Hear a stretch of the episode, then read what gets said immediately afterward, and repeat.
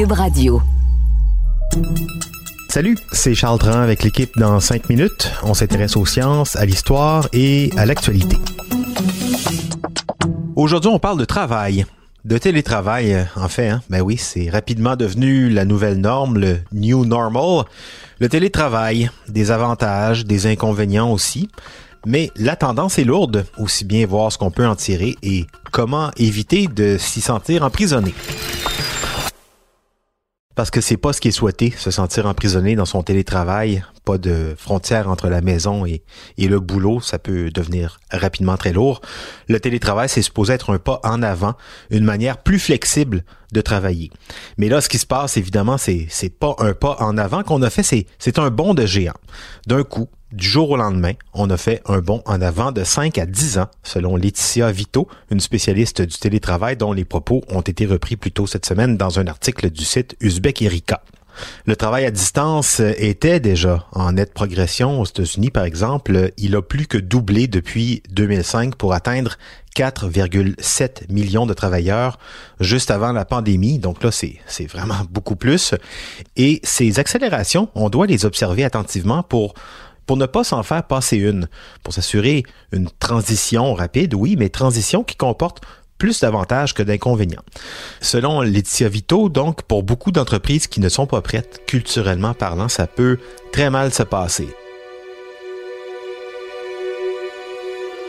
D'abord, si pour certains, comme moi, le télétravail permet de, se concentrer plus facilement que dans un bureau à air ouverte, donc une productivité accrue. C'est pas le cas pour tout le monde.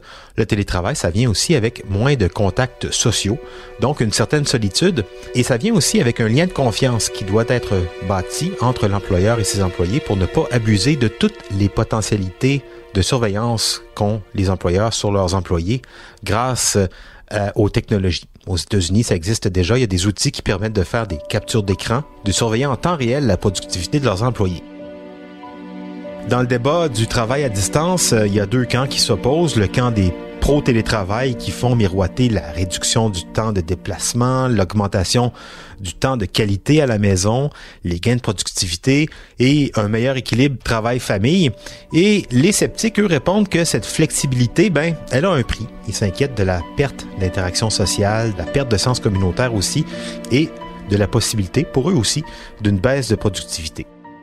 D'ailleurs, l'annonce d'IBM avait fait grand bruit euh, il y a deux ans, deux, trois ans, 2017, en annonçant euh, IBM qu'ils abandonnaient le télétravail parce que ça entrevait l'innovation et la collaboration.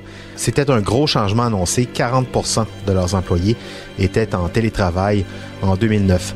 Autre problématique importante euh, à la maison entre le travail et la vie de famille, la frontière est beaucoup plus mince, encore plus depuis qu'on a sur la table à manger ou sur le canapé du salon ces, petits appareils qu'on appelle téléphones et qui peuvent euh, vous propulser des courriels euh, de votre patron peu importe l'heure de la journée ou le jour de la semaine, avec en plus en ce moment des maisons remplies d'enfants qui doivent eux aussi se faire un horaire, ben, l'image du travailleur nomade bien installé dans son petit camper ultra moderne aménagé en bureau, garé en haut d'une falaise en bord de mer au soleil couchant qui participe à une vision conférence, ben, c'est pas vraiment ça la situation du télétravail. Il y a un anthropologue, Dave Cook, du Collège universitaire de Londres, qui s'est intéressé un peu à, ces gens qui ont des bureaux portatifs et qui se promènent avec un peu partout, ce qu'on appelle les digital nomads. Et il en ressort qu'après un certain moment de joie et de bonheur, c'est l'isolement qui les rattrape le plus souvent et aussi le manque de discipline.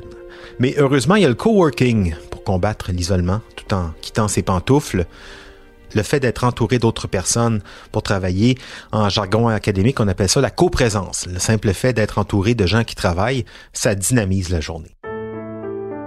La solution qui se pointe à nous, elle est peut-être un peu dans, dans ce type de réorganisation du travail. Des lieux plus souvent loués à la demande pour faire des réunions, pour y travailler ponctuellement entouré de gens. Travailler au bureau, en fait, juste quand c'est nécessaire. Pour ceux qui peuvent, hein, parce que, ah oui, ce qu'on oublie de dire, c'est que ceux qui peuvent se permettre le télétravail, ça reste encore une minorité de gens. Les commis, les camionneurs, les ambulanciers, le personnel en soins de santé, les ouvriers, les travailleurs de la construction, eux, ils peuvent pas faire du télétravail. Et ça, s'il y a quelque chose que la situation dans laquelle on se trouve met bien en évidence aujourd'hui, c'est que cette crise nous permet de voir quels jobs sont réellement et absolument utiles à notre survie en ce moment? Camionneurs, personnel de santé, commis, ouvriers, pharmaciens, enseignants. Le reste, il y avait un anthropologue américain qui avait trouvé un terme un peu provocateur en 2012. Il parlait des bullshit jobs, des jobs inutiles. En effet, cette pandémie nous permettra certainement de voir euh, quels jobs sont utiles et quels jobs le sont un peu moins. C'était en cinq minutes.